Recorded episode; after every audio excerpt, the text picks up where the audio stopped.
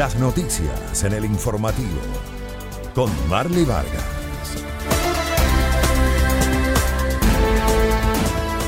Hola, ¿qué tal amigos televidentes? Muy buenas tardes. Hoy estoy en reemplazo de mi compañera Lady Carrera, pero ya estamos listos para darles a conocer la mejor información del día. A continuación, los titulares.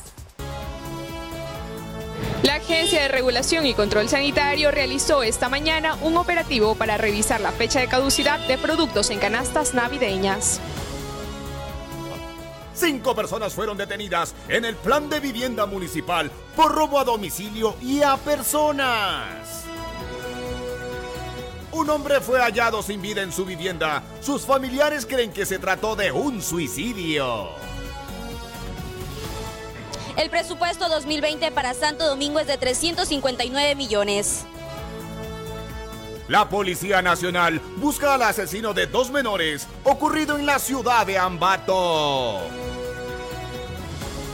Retiran fuero a cuatro diputados opositores venezolanos que serán enjuiciados. El ecuatoriano Felipe Caicedo le dio la victoria a Lazio en la última fecha de la Liga Italiana. A continuación, las noticias en detalle.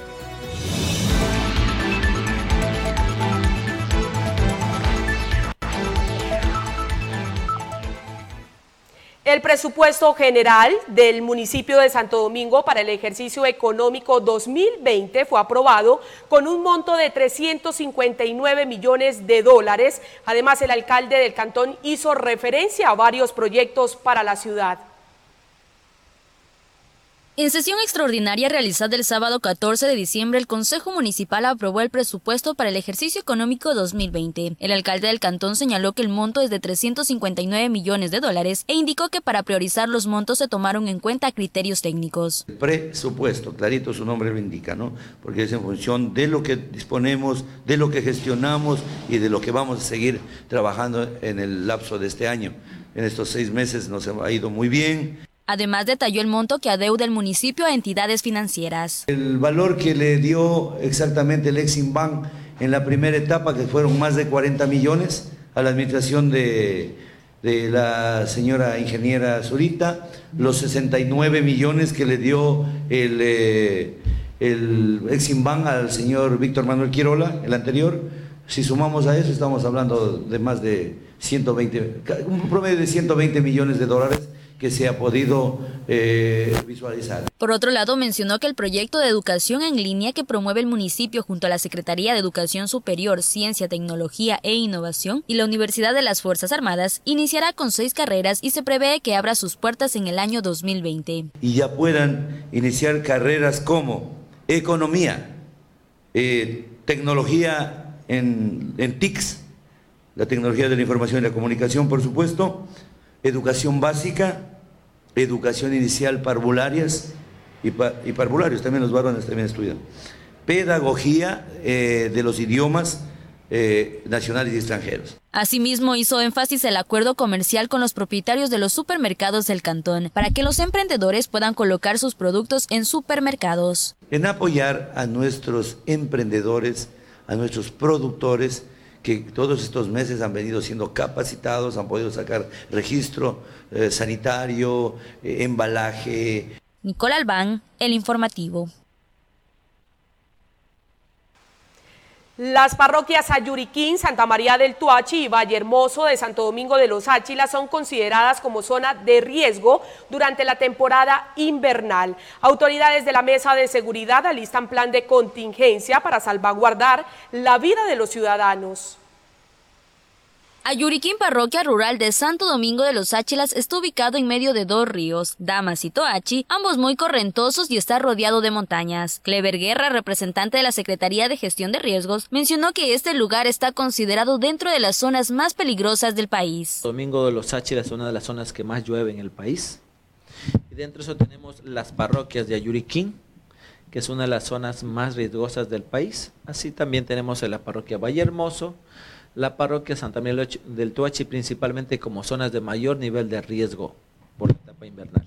Por esta razón, el funcionario emitió una serie de recomendaciones para la ciudadanía y así prevenir tragedias a causa de la temporada invernal. Principalmente que la ciudadanía conduzcamos con cuidado, toda vez que se presenta, tenemos sistemas viales o corredores viales que tenemos deslizamiento de masas, asimismo que las viviendas sean tengan cuenten con buenos techos a fin de que los vendavales que se vienen no nos vayan a causar este, la pérdida de nuestras viviendas, la, el amanecer sin techo. Inés Araguro reside en la cooperativa Pueblo en Marcha en el Bypass Quito Quevedo hace más de dos décadas. Ella señala que junto a la comunidad ha realizado acciones para prevenir deslizamientos al río Pobe que atraviesa junto a su vivienda. Nosotros colocamos unas, llantas ahí, rellenamos para la tierrita que sacaron de ahí, le rogamos al Señor que por favor nos deje aquí un poco para poder llenar.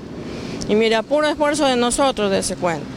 Si yo de este, de este problema me, me pegó derrame, imagínate. Esta situación preocupa a los moradores, quienes temen una inundación similar a la de años anteriores en las que grupos de rescate han tenido que socorrerlos. Esperan que las autoridades emitan respuestas lo más pronto posible. Nicole Albán, El Informativo. Cuatro supermercados fueron visitados este martes en horas de la mañana con el propósito de verificar la fecha de caducidad de los productos en las canastas navideñas. Hasta el cierre de esta emisión no se encontraron irregularidades. La Agencia de Regulación, Control y Vigilancia Sanitaria realizó este martes un operativo en supermercados con el propósito de verificar la fecha de caducidad de los productos en canastas navideñas. No hemos encontrado novedades acá, en otros cantones, sin embargo, eh, pues em, hubieron unas observaciones respecto a productos que estaban próximos a caducar. Nosotros manejamos un control de caducados con mínimo tres meses de anticipación para poder evacuar los productos entonces no vendemos los otros productos que estén con esas fechas. Tres meses, bueno, nosotros siempre verificamos que tenga dos meses que ya tenga por caducidad, nosotros sacamos el producto. Sergio Palomeque, coordinador zonal de ARSA, explicó que además de verificar fechas de caducidad, han evaluado otros criterios en los supermercados. También verificamos pues las condiciones higiénico-sanitarias de los establecimientos, verificamos que tengan el permiso de funcionamiento, de que las bodegas en donde están los alimentos pues presten las condiciones necesarias eh, pues para, para dicho almacenamiento. Estos operativos se realizan a nivel nacional. En caso de que productos se encuentren con fecha de caducidad menores a tres meses, serán retirados. En un supermercado, no en, esta, no en este cantón, eh, pero sí en la zona, encontramos eh, productos que estaban próximos a caducar y tomando en cuenta que este estas canastas van a ser vendidas hasta los primeros días de enero, se les hizo retirar pues el producto que estaba incluido en la, canasta. Cuatro supermercados en diferentes puntos de la ciudad fueron visitados. Hasta el cierre de esta emisión no se presentaron irregularidades. Cintia Silva, El Informativo.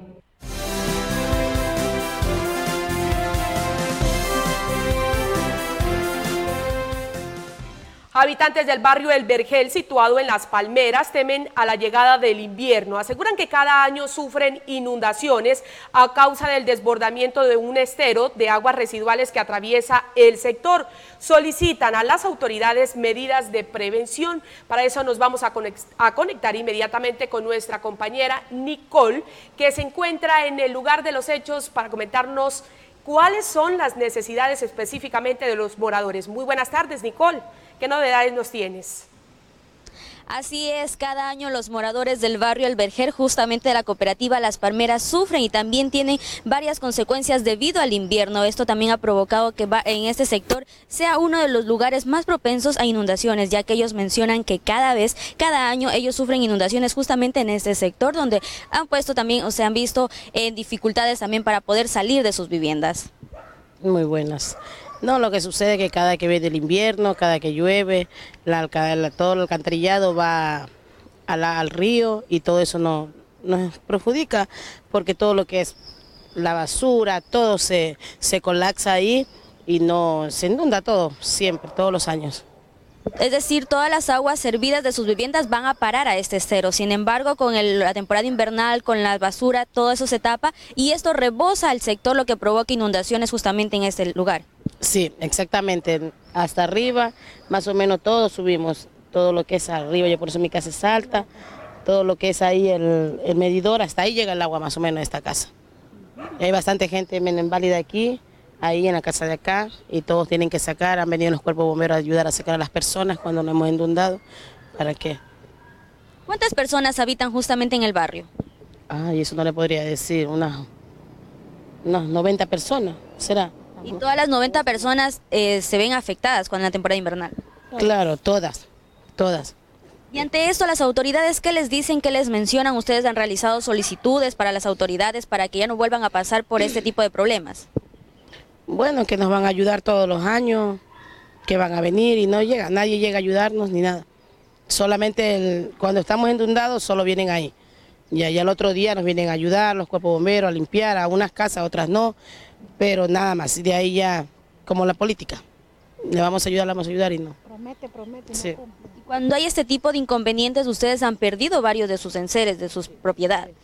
Sí. Principalmente perdí mi nevera, mis muebles, porque inundó todito arriba. Me sacaron por aquí arriba hasta el techo del cerco, me sacaron en, en los botes. Y se me perdió mi nevera, dañé mi nevera, los muebles, los colchones. Ya, y dijeron que nos iban a ayudar, pero no, no nos ayudaron. Lo que sí nos ayudaron fue con dos tarrinas de comida, que fue el desayuno y un dólar de pan. Eso fue lo único que les dieron. Lo único, vinieron del, del patronato, la misma cosa, que nos va a ayudar con toldo, que nos va a ayudar con algo para, para acostarnos, nada, hasta aquí le puedo decir sinceramente que nada, lo que hemos volvido vuelta a tener, endeudarnos para volver a tener vuelta, para ver qué pasa este año nuevamente, con nuestros esfuerzos mismos. Y ahora que ya estamos en temporada invernal, ¿cómo ustedes se sienten por este problema que vuelve, puede volver a suceder? Asustados y pensando dónde vamos a tener que salir para ir a arrendar, porque imagínense, todos los años lo mismo y lo mismo y lo mismo y lo vienen a medio medio limpiar. Partes que limpian, partes que nos limpian, porque el año pasado que nos pasó eso, nos hicieron sacar todas las cosas así da- dañadas, pusimos allá, nos tocó nosotros con el esfuerzo nosotros subirlas arriba para que se las lleve el basurero Otra parte quemar. y otra parte quemar.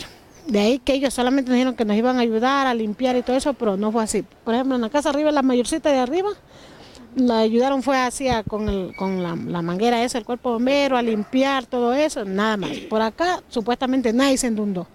Por acá tampoco, solo ayudaron a la señora de arriba y una de al frente, nada más. De ahí por acá se olvidaron de todo, no les digo. Sinceramente lo que ayudaron fue con dos tarrinas de, de- de arroz con, con seco de gallina, de pollo y un dólar de pan. Eso fue lo que, lo que nos ayudaron. Igual del municipio. porque con lo que han hecho allá arriba la, el alcantarillado si viene más con más fuerza va a ser peor porque medio una lluvia ni siquiera ya que hubo la media lluvia que hubo enseguida estaba. Hasta arriba estaba ya la, ya estábamos preocupados. Ya entonces más más rápido porque viene con más fuerza el agua de allá. Viene todo el agua servida la lluvia y todo viene más y aquí como está pequeño eso.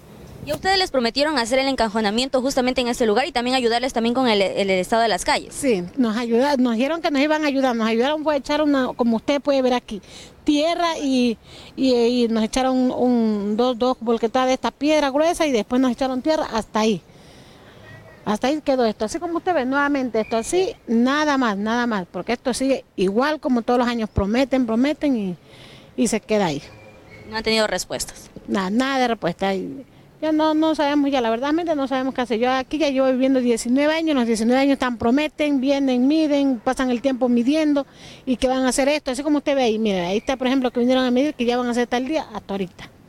Hasta ahorita no ha pasado nada, ni, ni hay respuesta, es decir, ni, ni el adoquinado por lo menos, ni el adoquinado que es lo, lo más importante que deberían hacer con, con esto, pero no. Ya creo que este año también nos quedamos en la misma.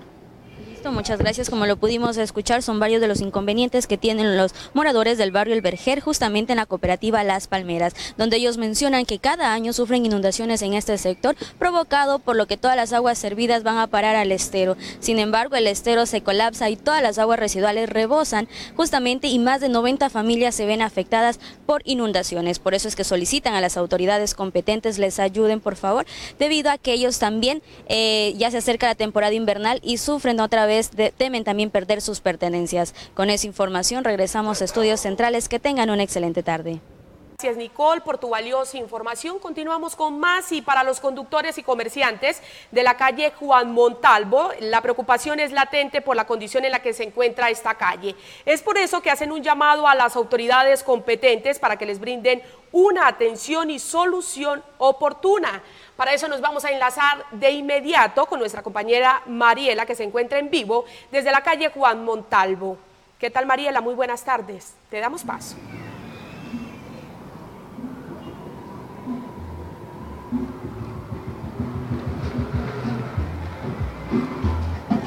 Así es, Marley. Aquí la situación es un tanto preocupante para los habitantes del sector, pues aquí, como verán, se encuentran varios locales comerciales. También nos encontramos con el pasaje comercial Daza Mendoza en esta calle Juan Montalvo. Contamos con la presencia de uno de los comerciantes de la plaza del pasaje comercial Daza Mendoza, quien nos va a decir más detalles sobre las inconformidades que tienen en el sector. Amigo, cuénteme, ¿cuánto tiempo lleva la calle Juan Montalvo en este estado?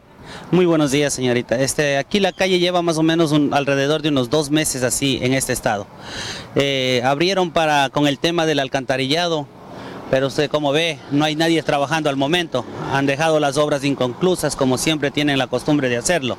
Esto pues perjudica no solamente a mi persona que tengo un local aquí, sino a todos los que tenemos en esta calle que se llama Juan Montalvo. Está afectándonos bastante porque la mercadería se daña, igual las personas dejan de transitar al momento que está así. Eso es lo que nos está causando un malestar aquí. Lo único que se les pudiera decir que nos ayuden tal vez arreglando lo más pronto posible en estas calles. Sus clientes se quejan, dicen que no vienen porque las calles están en mal estado. Así es, es algo intransitable, como usted puede ver, pues mire, todos los vehículos que se trasladan por aquí tienen malestar, a veces sabe estar mucho lodo, igual no se puede pasar, los clientes dejan de venir, deja la, la, afluencia de gente, deja de venir para todos los compañeros de aquí y ya no hay muchas ventas como habían antes. Entonces se podría decir que las, las ventas han disminuido. En su totalidad, mija, en su totalidad han bajado las ventas aquí en el lugar. ¿En qué le perjudica ahora que usted no venda como vendía antes? Perjudica en lo económico porque usted sabe que las deudas no esperan y aquí lo que uno se hace pues es para pagar. Entonces perjudica bastante lo que es las ventas.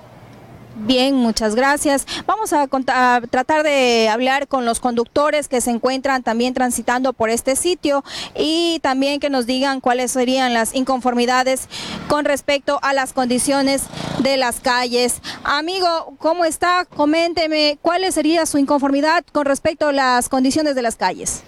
Buenos días, niña. Mire, eh, yo soy morador del barrio, incluso aquí tengo mi negocio y ahorita que veo que están haciendo la, toma, la entrevista, pues me gustaría opinar.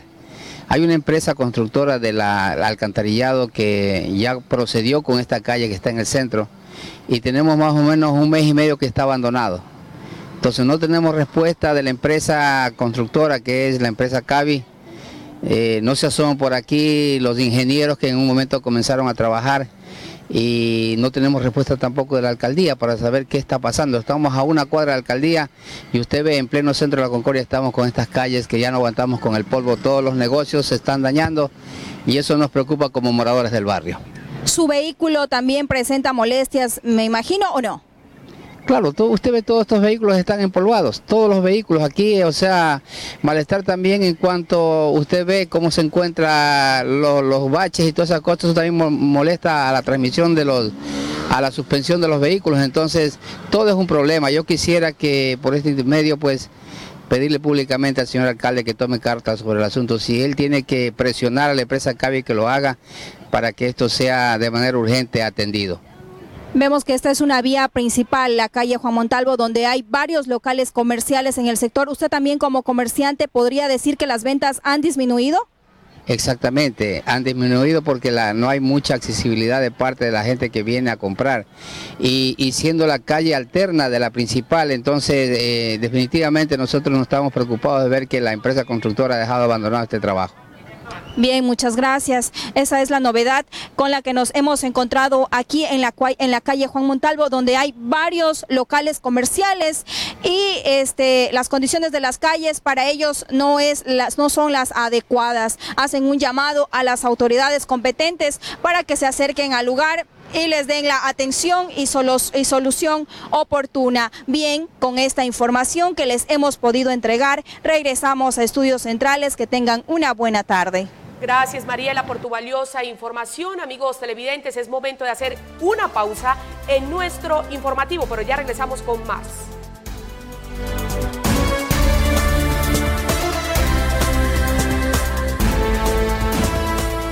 Regresa Santo Domingo el cantautor número uno del país. Déjame,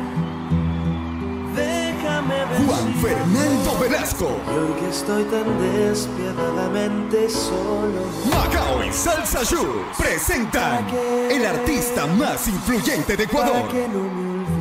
Juan Fernando Velasco. No me pertenece. Tu boca no es Juan Fernando Velasco. Juan Fernando Velasco. Que poco queda. Sábado 21 de diciembre. Adquiere ya tus entradas en las boleterías y oficinas del club. Reserva ya 096 974 1153. Juan Fernando Velasco. Dicen que el tiempo es el mejor remedio para olvidar. Con la garantía de Guía de Farras. Hoy te traemos un regalo cargado de amor, alegría, de muchas risas para que tus mañanas sean distintas. Buenos días, Santo Domingo. Buenos días, Santo Domingo. Muy pronto, por Majestad Televisión.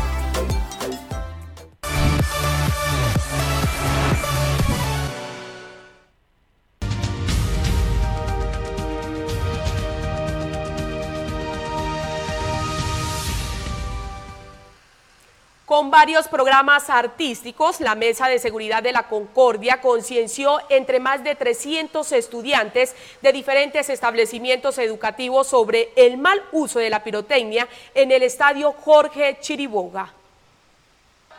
Con el ánimo de evitar en esta época de Navidad y fin de año accidentes por manipulación de juegos pirotécnicos, especialmente con menores de edad, la Mesa de Seguridad de la Concordia trabaja realizando varios eventos. Así lo explicó Gisela Vélez, jefa política de dicha jurisdicción. Las estadísticas lo han dicho, eh, los juegos pirotécnicos en muchas ocasiones no solamente ponen en riesgo la integridad de la persona que lo mal usa, sino que también pues eh, han habido casos que hasta se ha perdido la vida por el mal uso de los juegos pirotécnicos. Precisamente este 17 de diciembre organizaron en el estadio Jorge Chiriboga varios programas artísticos donde se concientizó entre más de 300 estudiantes de diferentes establecimientos educativos sobre el mal uso de la pirotecnia. Un primo que cuando estaba pequeño cogió un esos tumbacasas supuestamente y se le explotó uno y tuvo mucho problema y perdió la mano.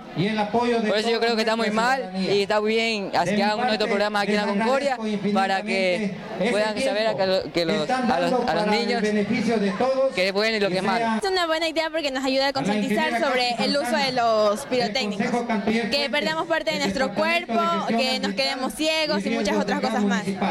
Evitando que estos menores consuman o compren el tema de pirotecnia, principalmente aquellos que son, clandestinos, como son el, eh, las camaretas, los diablillos, todos aquellos juegos que son este, que están completamente prohibidos a menores de edad. Además, el jefe de policía de la Concordia, Marco Argüello, indicó que los controles se han intensificado a fin de salvaguardar la integridad de los ciudadanos. Trabajamos con operativos de, de inteligencia para tratar de ubicar centros de almacenamiento y de distribución de este tipo de, de de pirotecnia a fin de poder decomisar y detener a aquellos infractores. En diciembre del año pasado se registraron cerca de 30 niños afectados por el mal uso de la pirotecnia, quienes acudieron en calidad de emergencia a varias casas de salud de la localidad.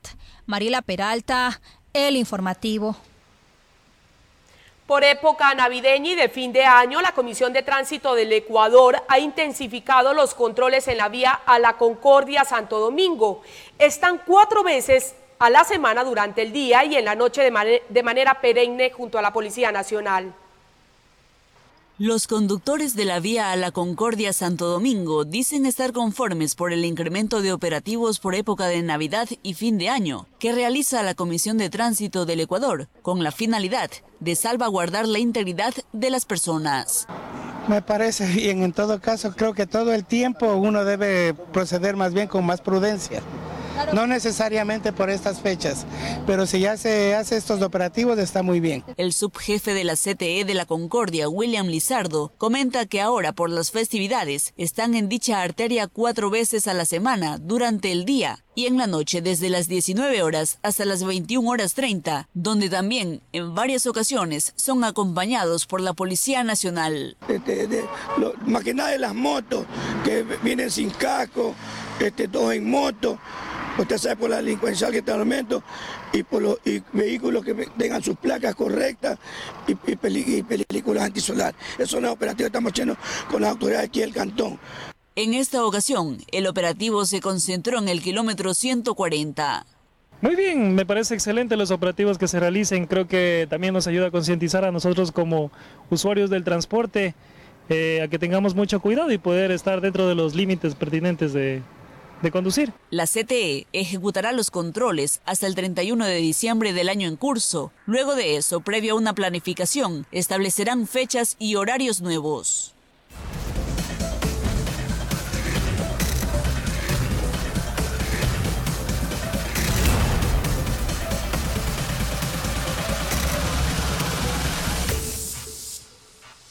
Un hombre fue hallado sin vida en su casa la noche de este lunes en Santo Domingo. Los familiares, familiares no descartan que se haya tratado de un suicidio.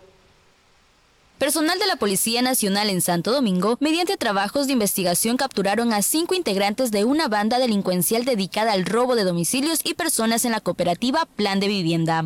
Se realizó 12 eh, allanamientos en diferentes inmuebles del sector del distrito oeste del Plan de Vivienda en los cuales eh, se tiene como resultados la detención de tres individuos mayores de edad y el aislamiento de dos menores de edad, quienes eh, se asociaban ilícitamente para eh, robar domicilios y a las personas. Además, los uniformados incautaron como evidencia prendas de vestir, herramientas, celulares, entre otros accesorios.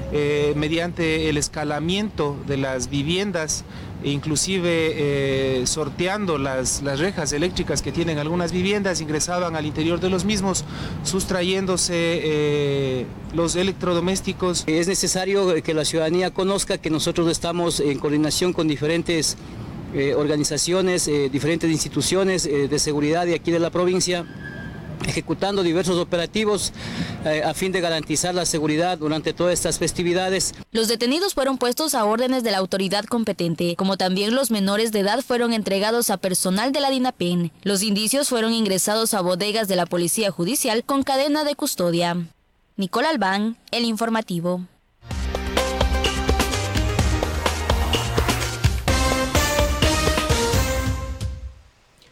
Hombre fue hallado sin vida en su casa la noche de este lunes en Santo Domingo. Los familiares no descartan que se haya tratado de un suicidio.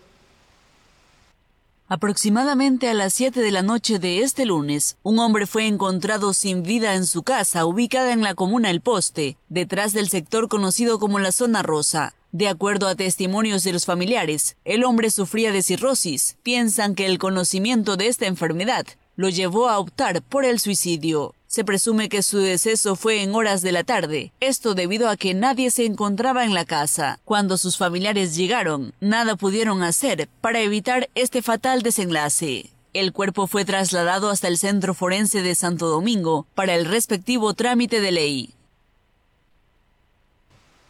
El asesinato de dos menores tiene en vilo a la ciudad de Ambato y al país. La policía está tras la búsqueda del presunto autor del hecho, de quien según se conoce habría sido contratado para realizar trabajos de albañil, en la vivienda donde habitan las víctimas.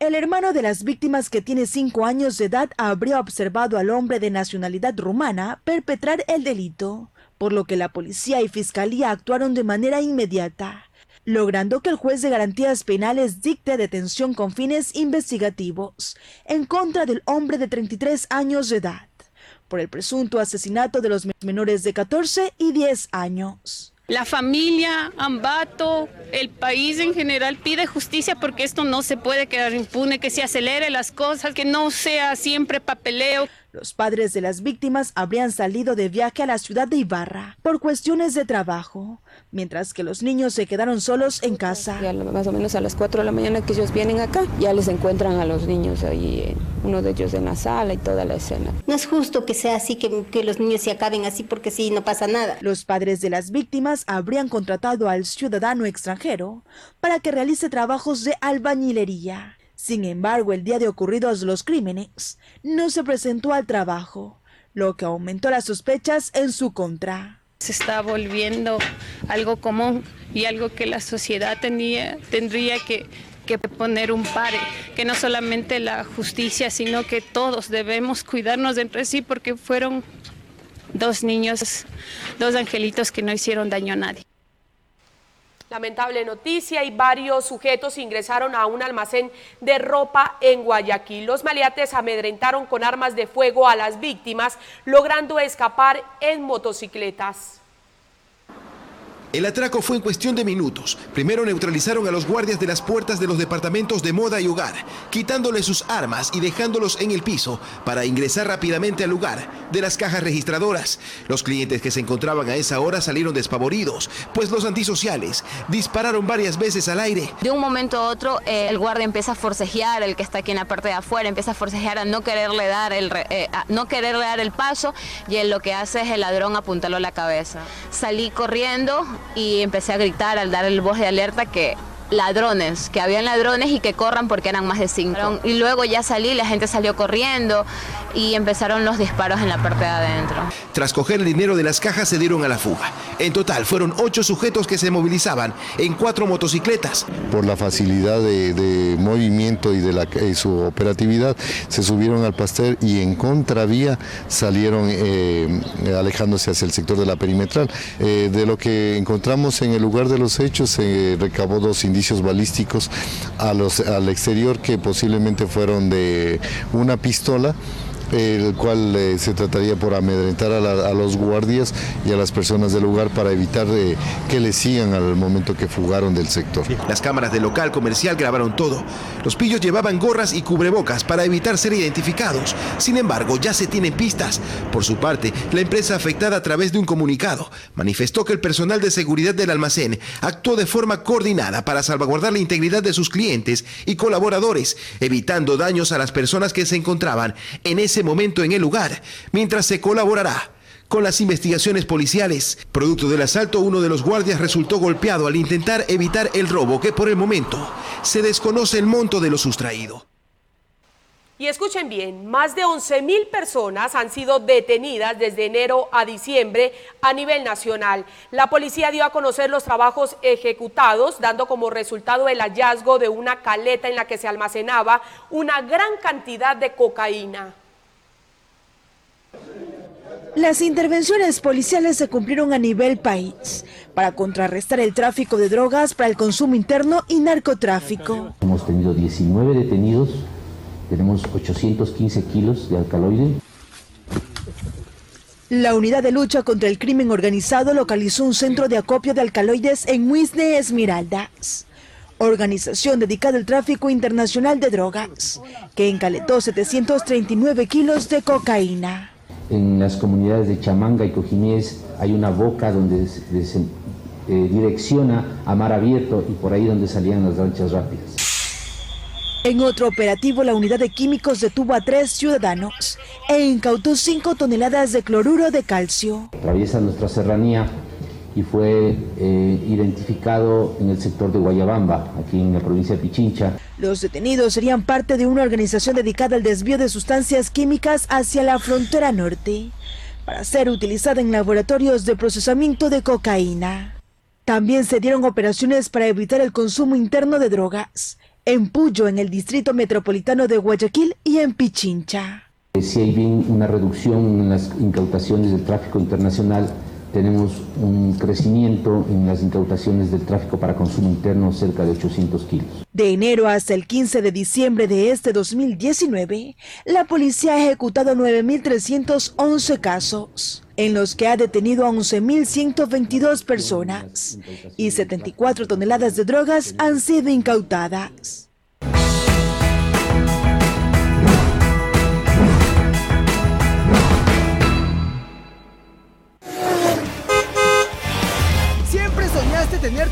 Vehículo. Esta es tu oportunidad.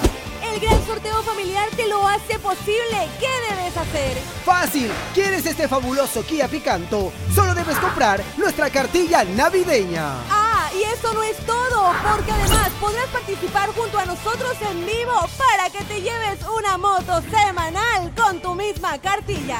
Familia, no esperes más. ¡Cómprala ya!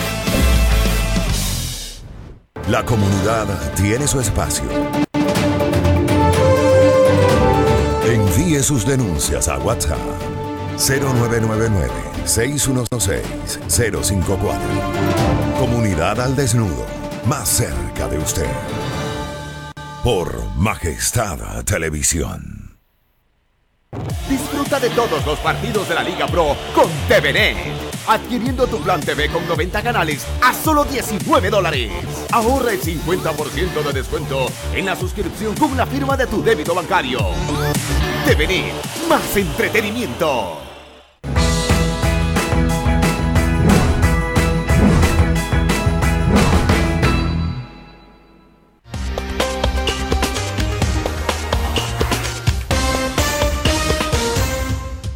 El gravamen a plataformas digitales internacionales podría generar la salida de estas sociedades del país. Expertos tributarios señalan que la medida debió haber sido socializada con las empresas. El proyecto de simplicidad tributaria, si bien no crea nuevos tributos a los ya existentes, sí modifica y amplía el rango de aplicación del impuesto al valor agregado y del impuesto a los consumos especiales a servicios que hasta ahora no pagaban esos gravámenes. En el caso de las plataformas digitales, en entretenimiento aparecen Spotify, Netflix y Apple Music, mientras que en servicios de transporte se encuentra Uber y Cabify para transporte de comida, Globo y Rapid, para el sector de hospedaje, Airbnb, así como otros servicios ofrecidos por empresas extranjeras no domiciliadas en el país. Los usuarios de estas aplicaciones, que mensualmente realizan la cancelación a través de tarjetas de crédito, tendrán que dentro de 180 días pagar el impuesto al valor agregado. John Hidalgo, analista tributario, señala que aunque no se ha justificado con mayor claridad el gravamen añadido a estos servicios, se lee perfectamente la intención recaudatoria del gobierno. La revisión de la norma en los considerandos del proyecto de reforma no indica el motivo por el cual se agregó, se reformó, se agregó, como te comentaba hace un momento, que es una fórmula en la cual tú puedes ver el motivo por el cual se agregó. Ecuador está en el aspecto de buscar recaudación. Esto, esto es un cambio bajo un concepto recaudatorio y hay algunas normativas que se han creado bajo ese concepto. Recuerda que es, el, hueco fiscal era de casi 1.500 millones de dólares y estamos hablando apenas de un 10, un 15 que esto podría cubrir. Más sin embargo, para Alejandro Varas, estratega tecnológico, la no socialización de estas medidas podría generar un efecto en contra en las empresas digitales. El abandono del uso, simplemente la gente va a dejar de utilizarlo por el costo, porque uno dice, bueno, 12% de una carrera de 3 dólares no está mal, pero ¿qué pasa si yo me movilizo gracias a estas plataformas de manera diaria? Desde que empresas como Cabify y Uber han querido abrir sus operaciones acá, lo que más han tenido son trabas me sorprende que sigan aquí en realidad. Y es muy probable que si esto siga sucediendo, muchas de ellas se vayan. Y lo lamentable que va a suceder es que el empleo que han, eh, que han, que han generado gracias a su presencia también se va a ir. En la ley de simplicidad tributaria también se aprobó el impuesto a los consumos especiales, es decir, el ICE del 10%, a los planes personales de telefonía móvil pospago, entendiéndose así que el valor agregado no será sobre el consumo de las llamadas, sino al paquete mensual que pagan los usuarios a las telefonías. a lo que Vara señala como un desatino, teniendo en cuenta que en este mismo año se bajó los aranceles a los aparatos tecnológicos. Sí es inconsistente, es un poco extraño, porque si bien es cierto ellos dicen que quieren incentivar a la economía del país, bajando aranceles, bajando cualquier clase de tasa que haga que los precios sean mayores, eh, definitivamente su discurso se cae cuando vienen y dicen, sí, te voy a bajar los aranceles, pero te voy a cobrar un impuesto por el servicio que utilizas a través del dispositivo que ahora te cuesta menos. Es exactamente igual. Lo bueno es que ha bajado algo, pero lo malo es que siempre va a aparecer algo que con los que nos quieran cobrar. Según lo proyectado, Ecuador podría generar 11,2 millones de dólares al año al grabar a estas cuatro plataformas. Mas, sin embargo, la proyección del fisco apunta a una recaudación de 21,16 millones con esta medida. El mes de diciembre es cuando los trabajadores ecuatorianos reciben el decimotercer sueldo. Según especialistas, este mes se resumen gastos excesivos y aconsejan a los ecuatorianos cómo invertir el bono de tal forma que no perjudique a la economía familiar.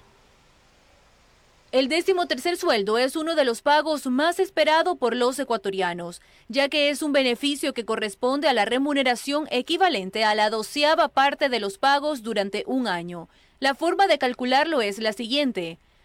La sumatoria de la remuneración básica, el tiempo extra y comisiones recibidas dividido para los 12 meses del año. La fecha máxima de pago es el 24 de diciembre del año en curso. Es un ingreso adicional, es un sobresueldo, utilícelo de la mejor manera, no se lo gaste todo, no tiene por qué la vorágine de consumo que hay en estos días, no tiene que por qué motivarlo llevarlo a gastarse todo el décimo.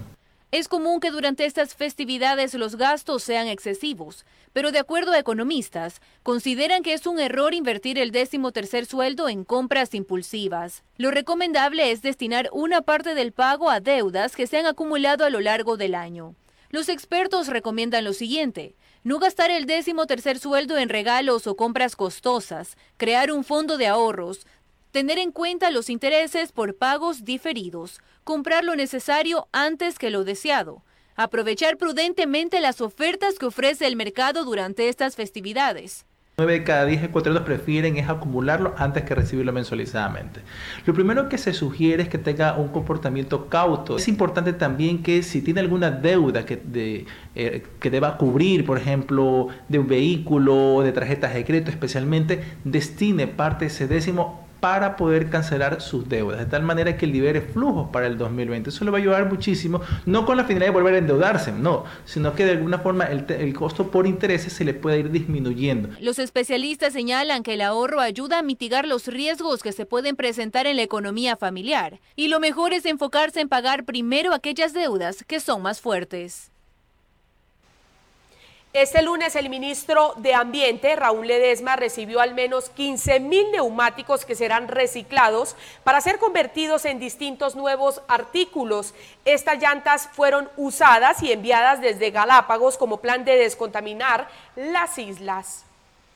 El ministro de Ambiente, Raúl Edesma, a través del Programa Nacional para la Gestión Integral de Desechos Sólidos y con la colaboración de la empresa Seginus, lideraron el plan para la movilización de llantas usadas desde las Islas Galápagos. Compramos, consumimos y luego volvemos a incorporar esta como materia prima para generar fuentes de trabajo, generar inversiones privadas, poder educar y tener un círculo virtuoso que genere un esquema favorable para la economía del país. Al menos 2.400.000 neumáticos se desechan en Ecuador y Galápagos es la primera provincia en ser libre de llantas usadas al recolectar 15.000 neumáticos que serán procesados para tener un nuevo uso.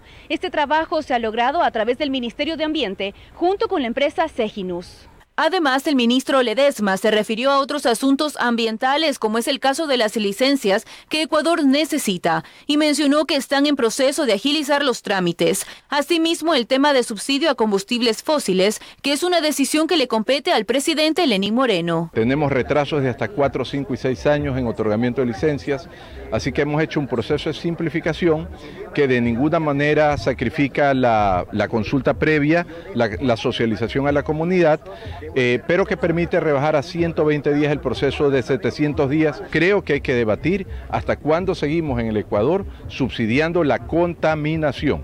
Creo que ese es el debate de fondo y hay que llevarlo sin miedo a las comunidades a conversar. Esta es una de las actividades que realiza el Ministerio del Ambiente para lograr que Ecuador se posicione como un país libre de contaminación. Los neumáticos que se encontraban en Galápagos representaban un riesgo para las especies y según la Unión Internacional para la Conservación de la Naturaleza, las llantas representan el 30% de la basura que contamina los océanos.